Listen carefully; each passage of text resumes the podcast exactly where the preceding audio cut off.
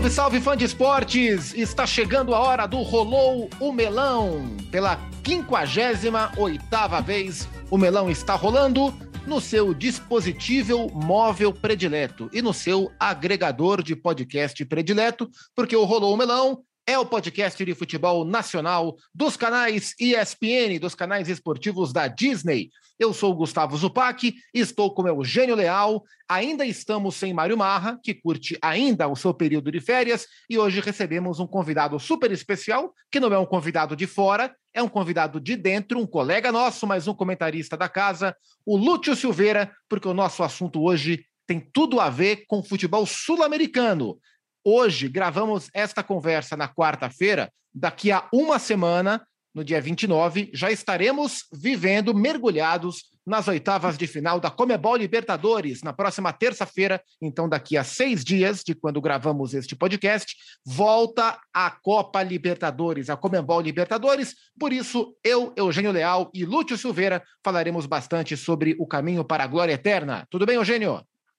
Tudo bem, Spac? Um abraço para você, para o Lúcio, nosso convidado de hoje. Muito legal tê-lo conosco aqui no Melão para a galera aí que está ansiosa pela volta da Libertadores, vamos juntos. Tem muito papo bom hoje. Pois é, serão muitas e muitas e muitas transmissões a partir de terça-feira, e hoje é uma ótima oportunidade para a gente fazer um pré, né, um esquenta para as oitavas da Comebol Libertadores. Lúcio Silveira, comentarista dos canais ESPN, o fã de esporte está acostumado a escutá-lo né, e acompanhá-lo nas transmissões do Campeonato Argentino. Um enorme prazer tê-lo pela primeira vez, que será a primeira de muitas, aqui no nosso Rolô Melão. Tudo bem, Lúcio? Tudo bem, Zupac, Leal? Aquele abraço para vocês, obrigado pelo convite, um prazerzaço enorme estar aqui com vocês. Vem aí a parte quente, como diria Juan Román Riquelme, que comece a Libertadores da América para valer, porque ele falava assim sempre quando se iniciava ou se estava para arrancar a fase de oitavas de final da Copa Libertadores que vem aí. É, e acho que poucos jogadores sabiam disputar esta competição quanto o Roman, Juan Roman Riquelme, hoje vice-presidente do Clube Atlético Boca Juniors. Para chamar uh, e autorizar que o nosso melão seja rolado, eu vou convocar ele, que estará na transmissão dos jogos entre Flamengo e Deportes Tolima. Os dois jogos em loco, com transmissão em loco. Primeiro jogo em Ibagué, na Colômbia. Segundo jogo no Maracanã, no Rio de Janeiro. O grandíssimo Paulo Andrade é que vai dar o pontapé no nosso melão. E rolou o melão! Boa, Paulo, muito obrigado. Melão autorizado, vamos falar de Libertadores, senhores, abrindo aqui a tabela na terça-feira. Como eu disse, começa a fase oitavas de final. Terça-feira teremos três jogos: 7h15 Emelec e Atlético Mineiro. É, às 9h30, Atlético Paranaense e Libertar, Corinthians e Boca Juniors. Atlético Paranaense e Libertar, Corinthians e Boca tem a peculiaridade que é a repetição de confrontos que aconteceram na fase de grupos. Na quarta-feira, teremos Cerro Portenho e Palmeiras. Na quarta-feira também, a tabela vai ajudar aqui. Na quarta-feira também tem Colón e Tadieres, um dos dois duelos argentinos e o outro duelo argentino, que será entre River Plate e Vélez Sarsfield. Na quarta-feira ainda tem o jogo do Flamengo contra o Tolima. E na quinta-feira, para fechar essa primeira perna de oitavas, tem Estudiantes de La Plata contra o Fortaleza lá na Argentina. É, aliás, minto, lá em Fortaleza, né? Lá em Fortaleza, porque o, o Estudiantes foi o campeão da chave e fez uma excelente primeira fase. Para a gente falar dos confrontos, vamos falar então por, por essa ordem né, de, de acontecimento dos confrontos. Atlético Mineiro e Emelec abrem a fase oitavas de final. É, é um confronto dispar pelo que as duas equipes têm de potencial, Eugênio? Ou de alguma forma esse momento turbulento do Atlético, não se sabe se o Turco Mohamed estará semana que vem no banco de reservas. Isso pode trazer algum tipo de equilíbrio para o confronto, pelo que você viu do Emelec no grupo do Palmeiras também, Eugênio? Olha, é difícil de ser, dizer que o Emelec hoje teria forças para equilibrar o confronto com, a, com o Atlético Mineiro, apesar do momento do Atlético, tá? É, ele passou pelo grupo, um grupo fragilizado, né? um grupo que tinha uma equipe da Bolívia, o Independente Petroleiro, que há muito tempo não aparecia sequer no cenário boliviano, né? Apareceu, foi campeão, essa equipe foi campeã nacional e, e surgiu na Libertadores e saiu muito satisfeita, né? Apesar de ter sido o time com mais gols sofridos né? na competição. Saiu agradecendo, comemorando o fato de ter estado na Libertadores. E, e o Tátira que não foi bem esse ano, né? Até ano passado o Tátira parecia que ia adiante na competição, acabou perdendo um jogo emocionante na última rodada para o Olímpia e ficou fora das oitavas. Mas o Emelec, que voltou esse ano à Libertadores, está longe de ser um time como era alguns anos atrás, né? Quando era dirigido pelo Gustavo Quintezos, que tinha lá o Angel Mena, o Miller Bolanhos, os dois jogavam muito ali na frente, outros jogadores, Bagui na lateral, e, e por aí vai, Dreher no gol, Mondaini, era um time muito mais competitivo, muito mais é, equilibrado do que esse de hoje. E tem alguns poréns esse jogo. Né? O Atlético é tecnicamente superior. O Atlético tem uma vantagem hoje, que é o fato de estar jogando, e eu explico. Terminou a primeira etapa, que é uma espécie de primeiro turno do campeonato equatoriano já há algumas semanas, e os times estão num, num período em que é, não há jogos oficiais. O Emelec fez um jogo é, amistoso na terça-feira contra o 9 de outubro e no, com os titulares venceu por 1 a 0 depois com as reservas o placar subiu para 4 a 1 mas não é um jogo oficial, tá? é um jogo de treino. É, ele tem um jogo, e aí eu vou entrar numa questão mais importante ainda, que me preocupa com relação a esse jogo de terça-feira que vem. É, o Equador está vivendo um, um, momento de muita tensão política. Há greve geral, há enfrentamentos, há passeatas, é, é, inclusive esse jogo que está marcado para sexta-feira agora, que é da Copa Equador do Emelec, ele está sob suspeição de que talvez não aconteça. É, o campeonato está parado, então, portanto, não, não, não tem como a gente medir o impacto dessas questões todas no, no futebol. Mas a gente vai poder medir sexta-feira se o Emelec, que jogou por, com portões fechados, esse amistoso terça-feira passada, ontem, no caso, estamos gravando na quarta, dia 22, se essa situação política, essa convulsão política, ela pode interferir ou não no jogo marcado para terça-feira. Essa é uma questão que nós temos vivido no futebol sul-americano nos últimos anos. Já aconteceu no próprio Equador, já aconteceu no Chile, aconteceu na Colômbia e volta a acontecer nesse momento no Equador. Inclusive, a manifestação de indígenas em todo o país. A coisa está tá bem carregada por lá.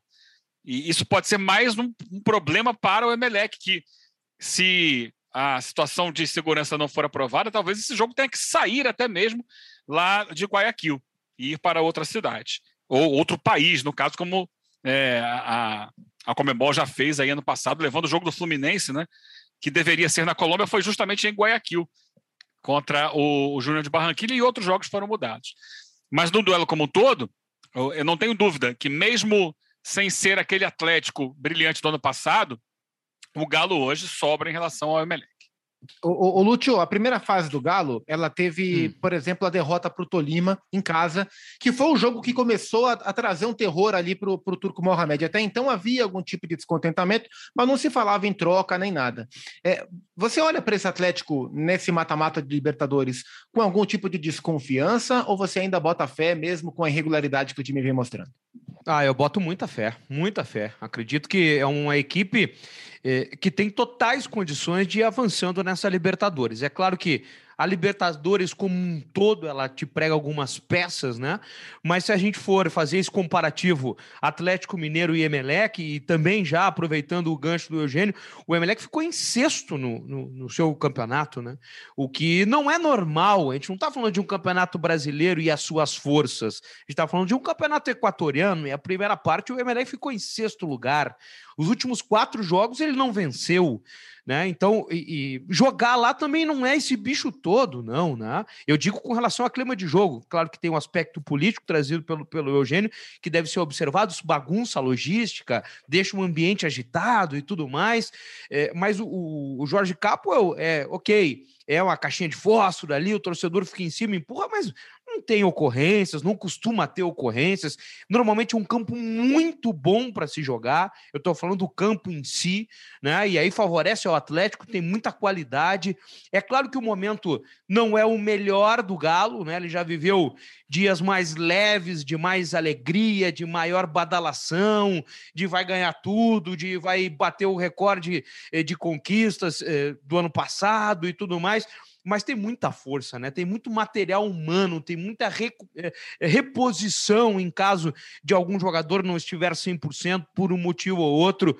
É, acredito que essa, esse sorteio ele foi bem bonzinho com o Galo, viu? É dos melhores adversários que o Atlético poderia ter no que diz respeito a umas oitavas de final, que traz o caráter eliminatório, que tem essa tensão é, toda no seu entorno, mas dentro do contexto ficou muito bom para o Galo, que nem sabia, talvez, que teria dias tão agitados como andou tendo. Né? Então tá, tá legal para ele sim. É botar a cabecinha no lugar, é fechar o grupo nesse momento, tem gente boa para jogar, tem gente boa para entrar e o Atlético tem muita força para chegar. É, eu também estou botando fé no Atlético. Acho que tem ali o perigo do primeiro jogo, é, de alguma coisa não funcionar bem, aí o Atlético carregar para o jogo da volta uma pressão maior do que a, a, a, que ele já vem carregando, mas acho que em condições normais o Atlético não deve ter muito trabalho para passar pelo, pelo Emelec, mesmo admitindo que o Atlético não é um time tão regular o tempo inteiro. É, o que não quer dizer que seja um time ruim, né? Eu até tenho comigo e tenho dito isso, que acho que a, a, a repercussão dessa crise, entre aspas, em cima do Atlético, é até maior do que propriamente os problemas que a equipe mostra. O time mostra problemas, mas não é essa calamidade toda, não. É, é porque tem... a vara também é muito alta, né? Esse é o grande problema. Esse é o grande problema, né? É a comparação 22 com 21. É, não, não existisse 21, o trabalho de é. 22 seria visto de outra forma. Vamos para o segundo confronto: Boca Juniors e Corinthians. Jogo também da terça-feira, às 7h30. Confronto, como eu disse, que foi da primeira fase. É, um Corinthians envolvido em mata-mata com o Santos pela Copa do Brasil, em vice-liderança de Campeonato Brasileiro, em uma série de lesões para o Vitor Pereira administrar. Os miúdos, como ele disse, os meninos, ganhando cada vez mais espaço por necessidade também e, e até por, por conveniência, né? Porque ele, o Vitor Pereira percebeu que com os jogadores mais velhos ele não ia conseguir formar um time competitivo como ele imaginava. Mas, Lúcio, do outro lado vem um Boca que teve um começo de primeira fase bastante oscilante, terminou de maneira mais confiante.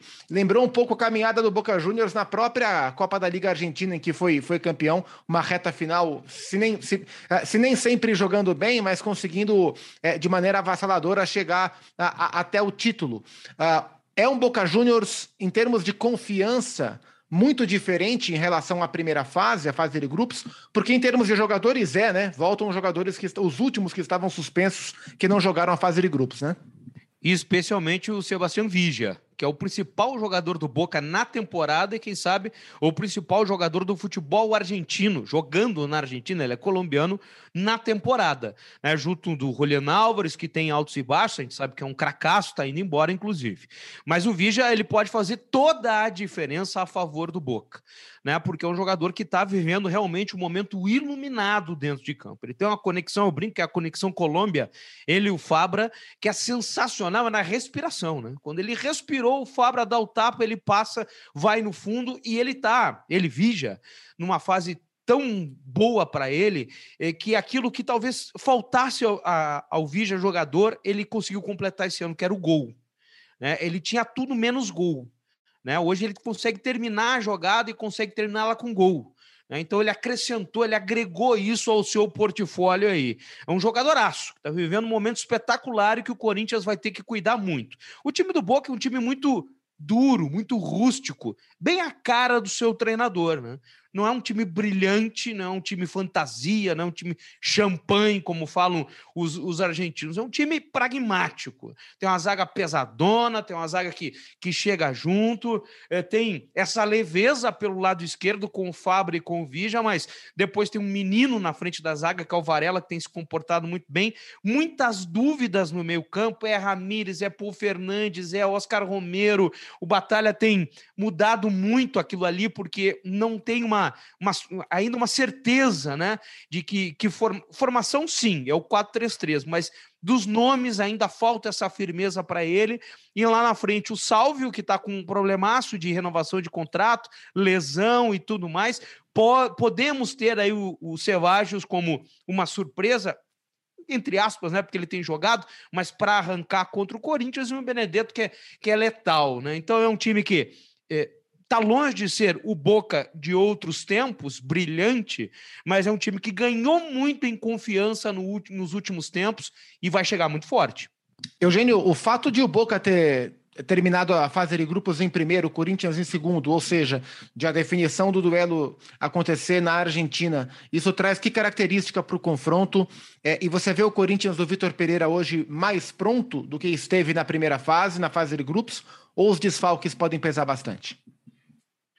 Sobre a primeira questão, ele complica muito o confronto para o Corinthians. É, jogar jogo de volta na bomboneira é um inferno. E eles sabem fazer daquilo ali um inferno. A gente tem milhares de provas quanto a isso. É, o Boca, dos times que tem jogado aí Libertadores e chegado a fases mais avançadas, ele tem sido o time assim que é, melhor sabe se utilizar da, das outras situações do futebol sul-americano, sabe? Essa é uma questão muito é, os brasileiros usam muito a história, a velha catimba, né? Os argentinos também. Acho que prioritariamente os uruguaios ao longo da história, mas atualmente é o clube que mais tem essa cara. Inclusive, ano passado, quando o, esse mesmo time do Boca estava iniciando essa temporada, né? Ano passado, não, né? no início desse ano, e perdeu um jogo em casa, o próprio Riquelme ele veio a público e falou: tá faltando malandragem. Com outras palavras, tá? está faltando malandragem esse time. E o time entendeu isso e, e tem sido muito malandro. É, é uma, uma, característica do argentino, né? É, essa malandragem, essa, essa situação de saber provocar, de saber pressionar, de, de, de abalar emocionalmente a arbitragem e adversário. Então, esse jogo na bomboneira de futebol vai ter pouco. Nós sabemos disso. Vai ser um jogo de nervos jogo de nervos para todo mundo. E o Corinthians acho que até foi bem no jogo da fase de grupos, mas é diferente. Como o Lute colocou, e o Riquelme, que falava isso enquanto jogador, hoje é o dirigente, portanto, isso está impregnado no vestiário do Boca. A ideia de que a Libertadores para eles começa de fato agora. E não é por acaso que o time agora é um time melhor do que era no primeiro semestre. O time evoluiu, o time que vinha mal, que vinha tropeçando, ganhou força no final né, do, do semestre com o título da Copa da Liga. Na hora de decidir, ele que vinha tropeçando, decidiu. Foi lá e superou na final a equipe do Tigre. Ah, mas era o Tigre, que tinha eliminado o Estudiantes, que está nas oitavas da Libertadores contra o Fortaleza, e que tinha eliminado o, o, o próprio River Plate nas quartas de final. Ah, então não é um Tigre qualquer. É um Tigre que eliminou Estudiantes e River e que perdeu de 3 a 0 para o Boca na final. Então é um time que nesses momentos está sabendo crescer e aos poucos vai ganhando o tal entrosamento. O Lutz falava do meio campo, né? É, que tem um jogador, por exemplo, como o Paulo Fernandes, que pode jogar como primeiro, pode jogar como segundo, pode jogar como terceiro. E ele faz a variação ao longo do jogo. Então você via, você vê em algumas partidas dele começar como cinco, daqui a pouco ele é oito e vira e mexe, ele aparece até na área para finalizar, como um 10 faz. É, é um time que ganha corpo e ganha alternativas com o crescimento do Vidia, e essa é a maior diferença em relação à fase de grupos, porque o Vidia não jogou a fase de grupos, é, o Vidia foi um jogador que estava suspenso por aquela confusão do Mineirão, né? quando os jogadores do Boca quebraram lá, vestiário, fizeram confusão após serem eliminados pelo Atlético Mineiro ano passado. Ele ficou seis jogos suspenso e volta agora. Volta como o principal jogador, principal atacante que não estava jogando. E além disso, o crescimento do menino Sebades, que vai ganhando corpo, 20 anos apenas, mas passou de uma promessa que estava ali tentando se ambientar a ser um cara que hoje já começa a dividir essa artilharia do time, tem feito gols nas últimas rodadas com regularidade.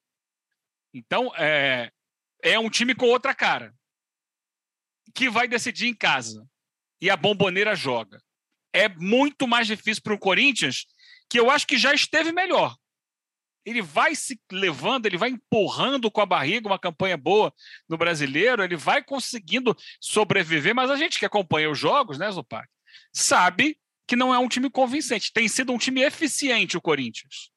Ele converte as poucas situações de gol que ele cria, ele consegue evitar os gols dos adversários, mas rendimento não tem mostrado. É, é sempre bom lembrar, e eu sempre friso isso quando possível na programação da ESPN, que o Corinthians é o time que menos finaliza no Campeonato Brasileiro, né? Venceu sete vezes, das sete que venceu, quatro foram por 1 a 0 então é um time muito econômico e vai enfrentar um Boca no duelo muito, muito equilibrado, terça-feira, na Neoquímica Arena, no primeiro jogo. Eugênio, já aproveita e me fala sobre Libertar e Atlético Paranaense, outro duelo uh, repetido da fase de grupos. É, o Atlético com o Filipão cresceu bastante no Campeonato Brasileiro, competi se não no aspecto plástico, mas competitivamente, no melhor estilo Luiz Felipe Scolari, contra um Libertar que é o líder, é o melhor time do Campeonato Paraguaio, né?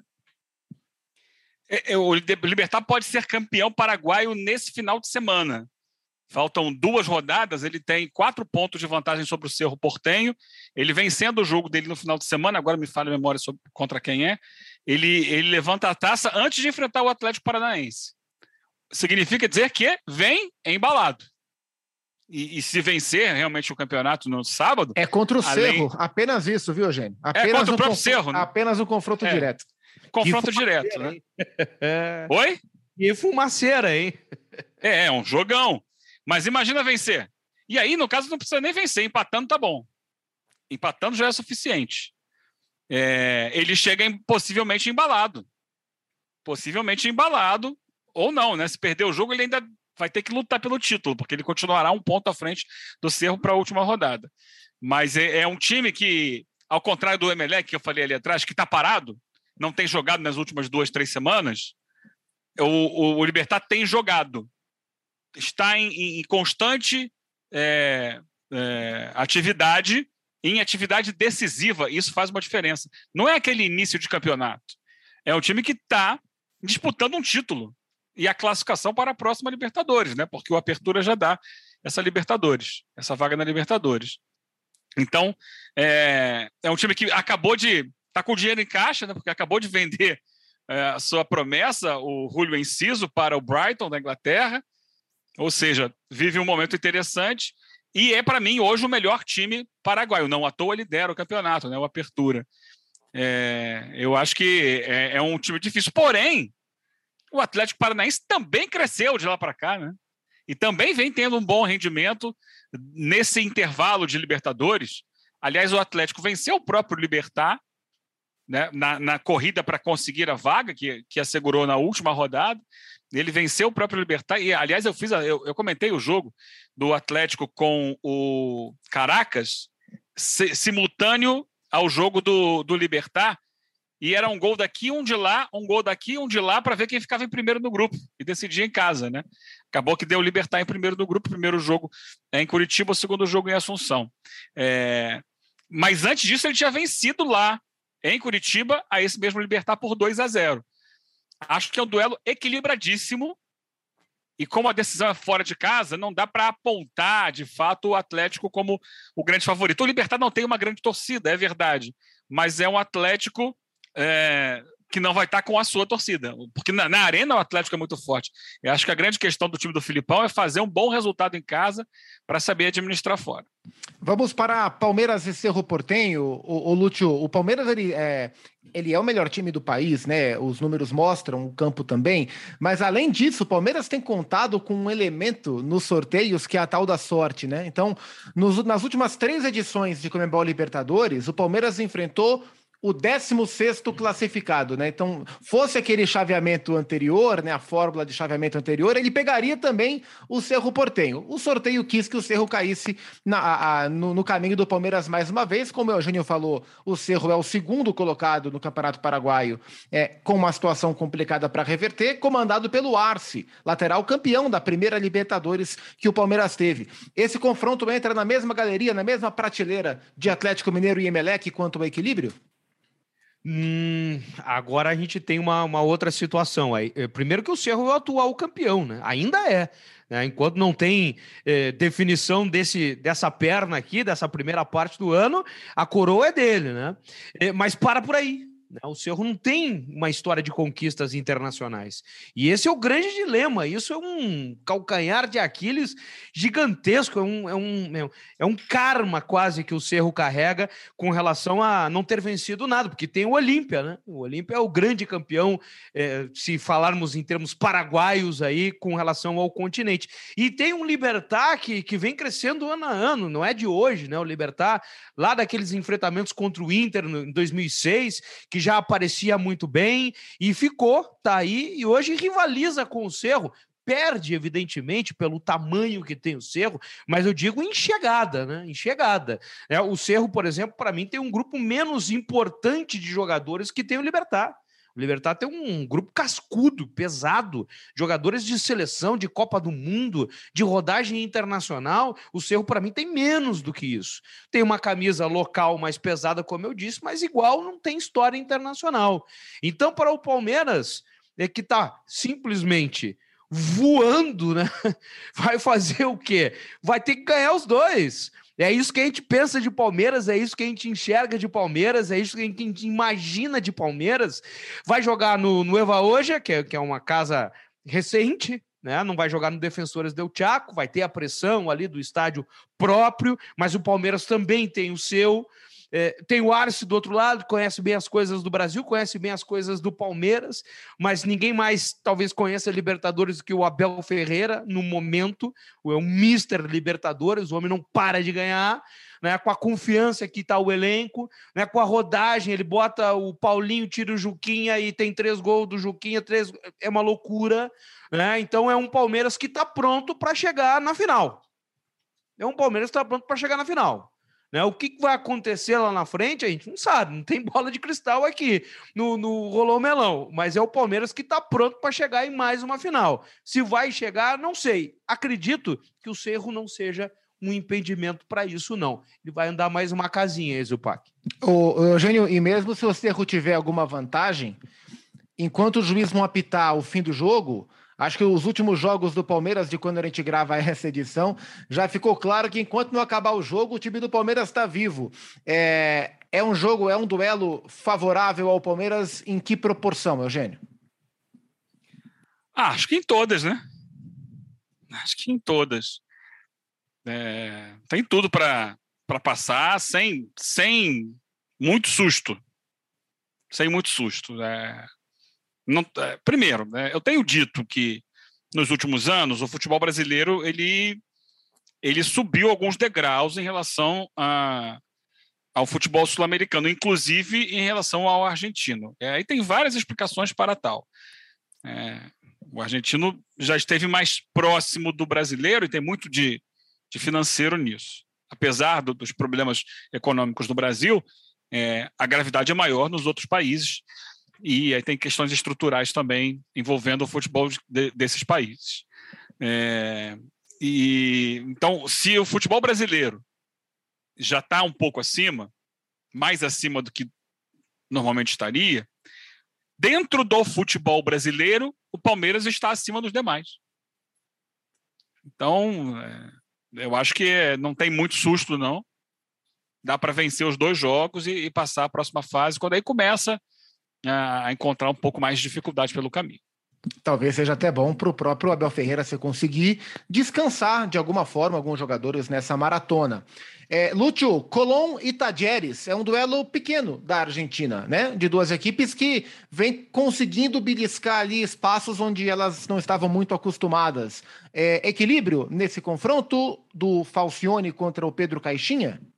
Se o Colom tiver nos seus dias, não, é desequilibrado pró-Colom, né? Porque vem numa batida melhor. Final de Sul-Americana, título de Copa da Liga da Argentina, uma campanha mais sólida nos campeonatos locais, um grupo de jogadores mais importante do que o Tajeres nesse momento, que se enfraqueceu e pode até enfraquecer mais com a saída de alguns nomes, como, por exemplo, do Valoges, que é o seu principal jogador. A coisa se ficou meio bagunçada bagunçada, se desestruturou com a saída do Cacique Medina e o Caixinha ainda não teve tempo de organizar a casa. O Tadieri tem um projeto, ele faz parte de um grupo empresarial, é, é, tem uma linha a ser seguida, mas essa linha ela ficou torta em determinado momento e ainda não deu para colocar ela em linha reta exatamente né, após a saída do Cacique Medina.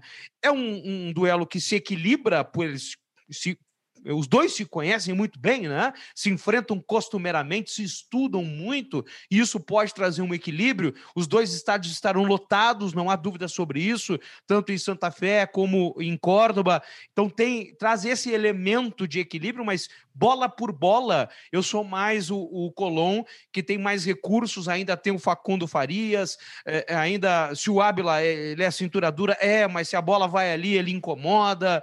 É, vai jogar ainda com o Aliendro, com o Bernardi, com o Lertora, que depois se despedem, né? E exatamente no É uma meio... questão, né, Lúcio? É. A questão, Lúcio, desses jogadores é que o contrato termina antes do jogo de volta. No meio. Os contratos terminam. Eles têm, têm habilitação para jogar a partida de ida. Mas no é. jogo de volta talvez não estejam em campo, porque estão todos saindo, né? É, está sofrendo um desmanche o time são os três contratos terminando no final do mês de junho. O Bernard está perto da renovação. Esse deve permanecer e não teria maiores problemas, mas Lertora uhum. e Aliendro, que compõem esse meio campo campeão, né? Eles teriam que ter um, um, um, um, dispositivo jurídico e o Grêmio, os agremiados lá, como eles chamam, né? Está trabalhando para isso, para que dê cinco dias, sei lá, para eles, é, para que eles possam jogar o jogo de volta também né? O Aliandro tá de malas prontas, não sabe se para River, se para Boca, tá uma confusão danada. O Leto, se eu não me engano, vai para o futebol mexicano. Mas Isso. é um problema, sem dúvida, para o Falcione, que é um grandíssimo treinador, sabe tudo. O Falcione é um craque ali na, na, na, beira do campo. E eu coloco o Colom como favorito. O Falcione, que experiente técnico, né? Como o Lúcio falou, que há 10 anos comandava o Boca Juniors na Libertadores, que deu ao Corinthians o seu único título da competição. O Riquelme, que falamos no começo da edição, era o 10 do Isso. Boca. É, falando ô, ô, Zupac, diga. Eu sei, só para não estender muito, mas eu queria rapidamente sobre o Falcione lembrar que ele foi o goleiro do América de Cali naquela sequência de vice-campeonatos do América de Cali nos anos 80 da Libertadores. Então ele tem experiência em ser vice-campeão de Libertadores, como técnico do Boca e como goleiro do América de Cali. É, e se ele conseguir esse feito com o Colón, já vai Nossa. ser excelente, né? Vice-campeão. Né? Sensacional. Né? Agora, para isso, ele tem que passar. Só para falar do Colón ainda, tem Pulguita, hein? Sim. Tem Pulguita. Pulguita hoje perdeu espaço e tal, mas ele resolve quando entra em campo. Tem ficado é, Ele banco, tá, né? tá voltando de lesão, né? Tá ganhando os primeiros minutos. A gente está na semana dessa gravação com o duelo do Colón pela Copa Argentina e uhum. o Pulga deve jogar. Deve jogar alguns minutos já para pegar um pouco de ritmo. Lenda, uma lenda Pulga Rodrigues. Luiz Pulga Rodrigues. Agora, se o Colón quiser ir longe, ele precisa primeiro bater o Tadieres, como falamos, e depois bater outro time de duelo argentino. E o Lúcio falou um negócio é, que para mim tem pegado muito, que é o fato de os times, e não é nada, nenhuma invenção, Lúcio não inventou nada, mas ele nos lembrou: olha, os times dos mes do mesmo país, eles estão acostumados a se enfrentar, é uma trocação. É, eu olho para esse confronto entre River Plate e Vélez, Eugênio, e é claro que o River ele é considerado o favorito. O River ele é talvez o único time que, que é colocado em algum pote similar ao, ao pote dos três brasileiros sempre cotados como favoritos: Palmeiras, Flamengo uhum. e Atlético. Fato mas é um Vélez que, nesse confronto de costume, de trocação, né, uh, pode ter aí uma casca de banana para um dos favoritos na competição, Eugênio. É, é, eu sou muito fã do River, do Gadiardo, adoro ver esse time jogando, e ele nos proporciona momentos assim, já proporcionou nessa Libertadores, goleadas homéricas, né? Eu fiz o jogo com o Colo-Colo, que é um bom time, o time do Colo-Colo, do Quinteiros, e em algum momento do jogo até o Colo-Colo enfrentou, é, criou dificuldades para o River, terminou 4 a 0 para o River. Na semana seguinte, a última rodada da fase de grupos, fez oito no Aliança, Lima. É, ah, o Aliança é fraco. O Aliança não ganha o jogo de Libertadores desde 2012. É, realmente é um time fraco. Mas oito ele não, não leva todo dia. Não lembro quando foi a última vez que ele levou. Porém, o time do Gadiardo é sujeito a chuvas e trovoadas. Muitas vezes, quando ele é o grande favorito, não acontece. Eu citei agora há pouco a Copa da Liga Argentina. Nas quartas de final, ele perdeu em casa para o Tigre. Sabe? Para o Tigre, que é menos time que o Vélez. O Tigre é um time que foi campeão da segunda divisão ano passado. Subiu e no primeiro semestre dele de volta à elite do futebol argentino, ele foi para a final, eliminando o River Plate. Tem méritos o Tigre? Óbvio que tem. Mas é, é aquela história. O River parece que tem alguns jogos em que a coisa ele não funciona do meio para frente, que o adversário consegue bloquear linhas de passe e tal, que não encaixa o jogo, que quando encaixa é uma festa, sai um monte. Mas quando não encaixa, ele tem uma dificuldade. É um time desequilibrado entre defesa e ataque. É uma defesa muito exposta, muito, muito exposta. É uma defesa, primeiro, fisicamente frágil, porque são zagueiros baixos, que não são exatamente velozes e, e que no corpo a corpo eles costumam perder os duelos. E porque eles jogam desprotegidos, é um time ultra ofensivo. Então, se você conseguir encaixar um contra-ataque, conseguir levantar uma bola na área do River, olha, a defesa tem sérias dificuldades em conter seríssimas dificuldades. Então, por isso, como você colocou, o velho está ali do lado, né? está ali em Liniers, do ladinho, olhando o River Plate todo dia, acompanhando o noticiário, vendo os jogos, né? as dificuldades, não tem o camisa 9 para botar, quem é que vai botar no lugar? Tem ainda agora, né? Tem para esses dois jogos com o Vélez, tem, depois não vai ter ali na frente. No lugar do, do Julian Álvares, como é que vai fazer e tal. E ele sabe, que, e é um clássico. Ah, pode não ser dos grandes clássicos, o Vélez não é considerado um dos grandes da Argentina, mas é um time muito tradicional, que tem muita história.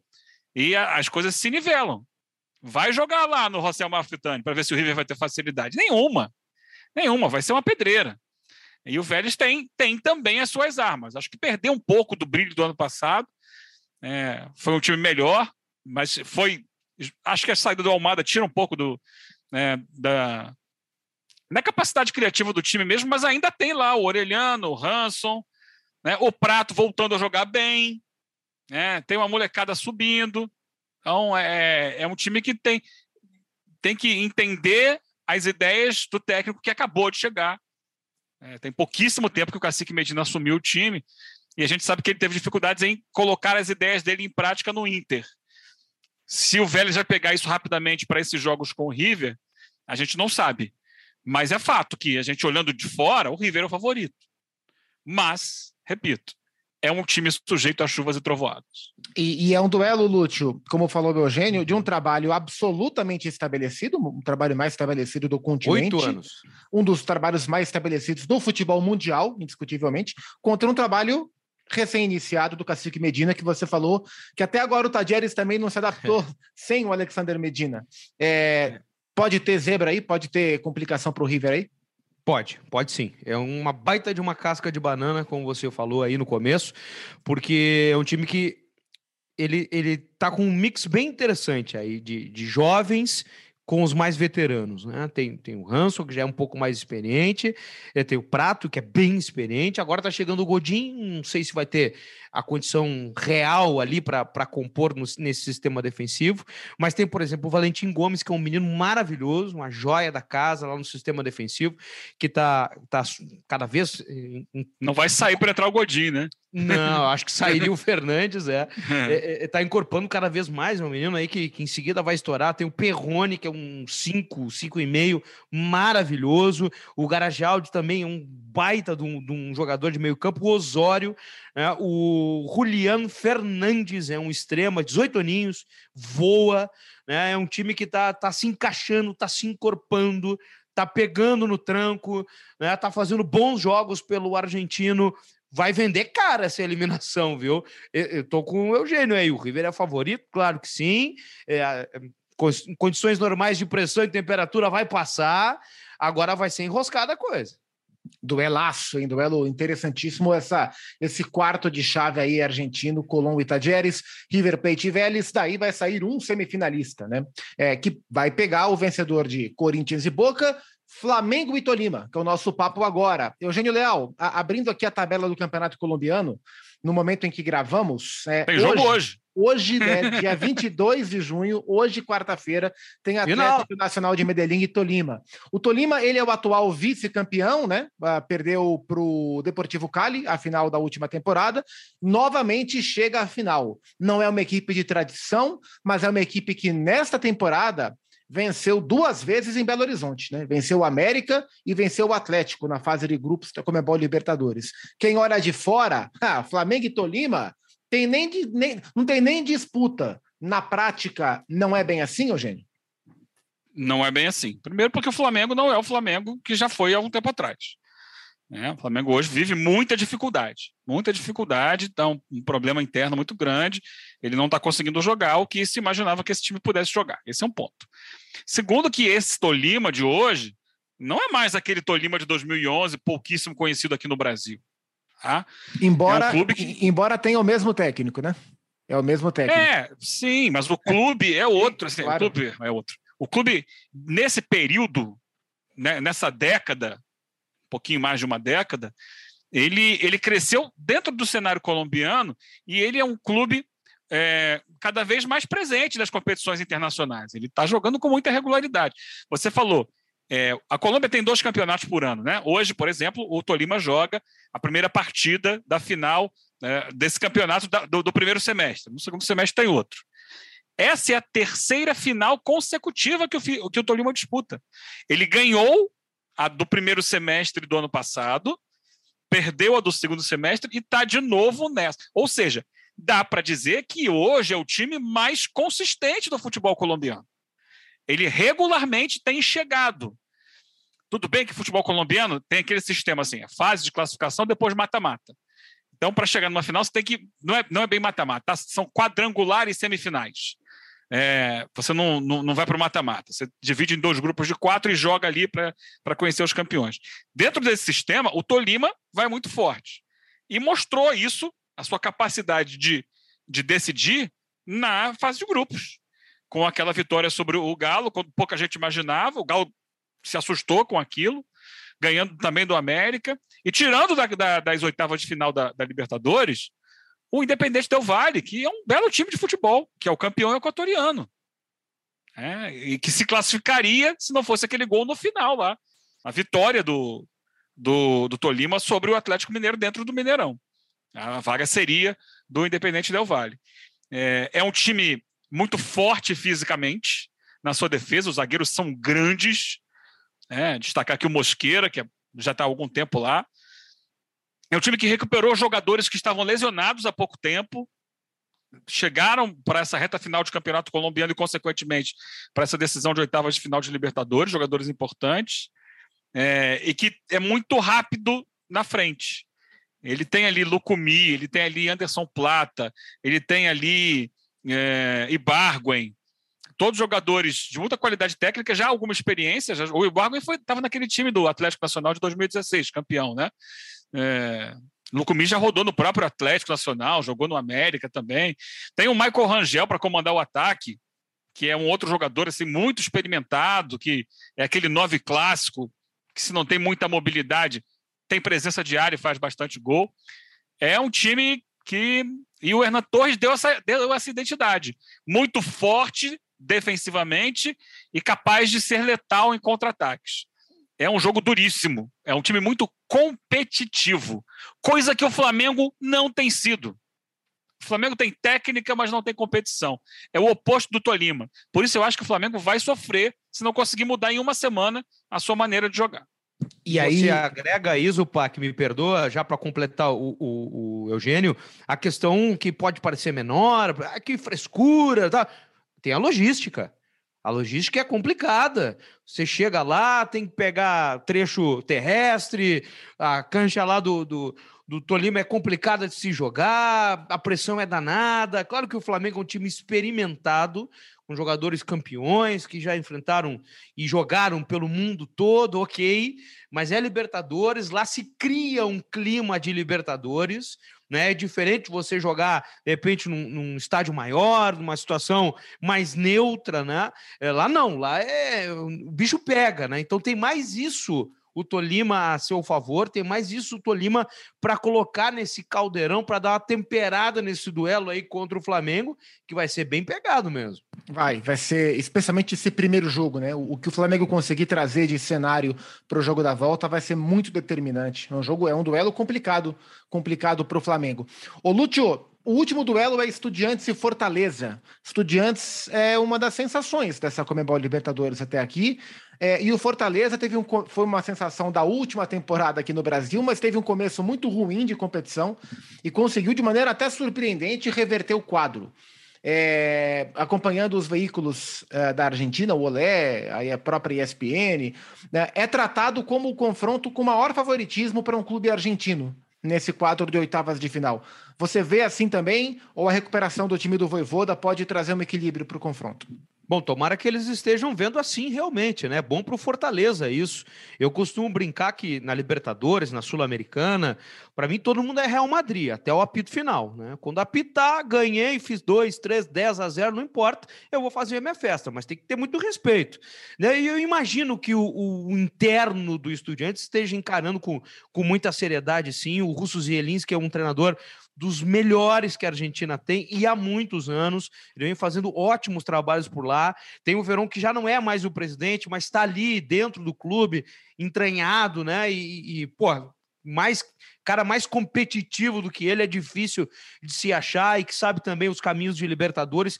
Tem um elenco é, que mistura também, assim como o Vélez mistura, mas esse é até mais, né?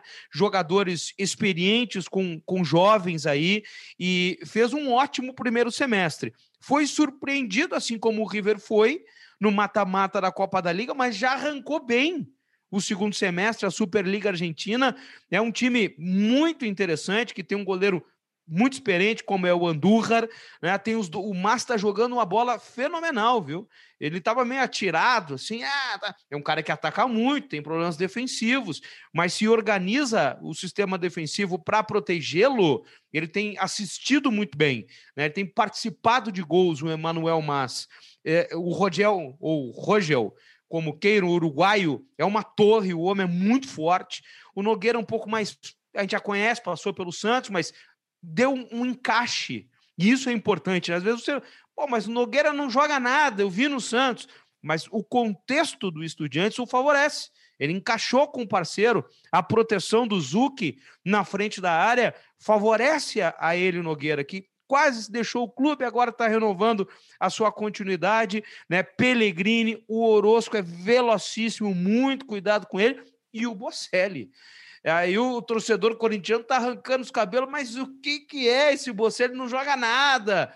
Ele voltou e tá enchendo a caçamba de gol. É só isso, né? Goleador de quatro cantos, não tem. A casa dele é lá, né? Tudo dá certo para ele lá.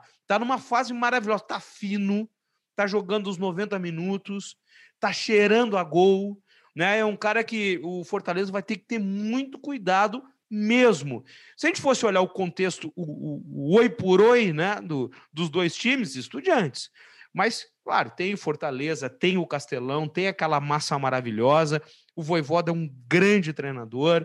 Fortaleza pode dar a volta aí. Eu acho que vai ser um duelo, ao contrário do que alguns colegas podem pensar, muito parelho. Sabe que em 2019 eu nem, nem trabalhava na, na, ESPN ainda e eu fiz uma entrevista longa, exclusiva, com o Mauro Bocelli e ele estava no Corinthians. E olha, eu já conheci muito jogador de futebol, assim, né? De conversar, de entrevista e tal.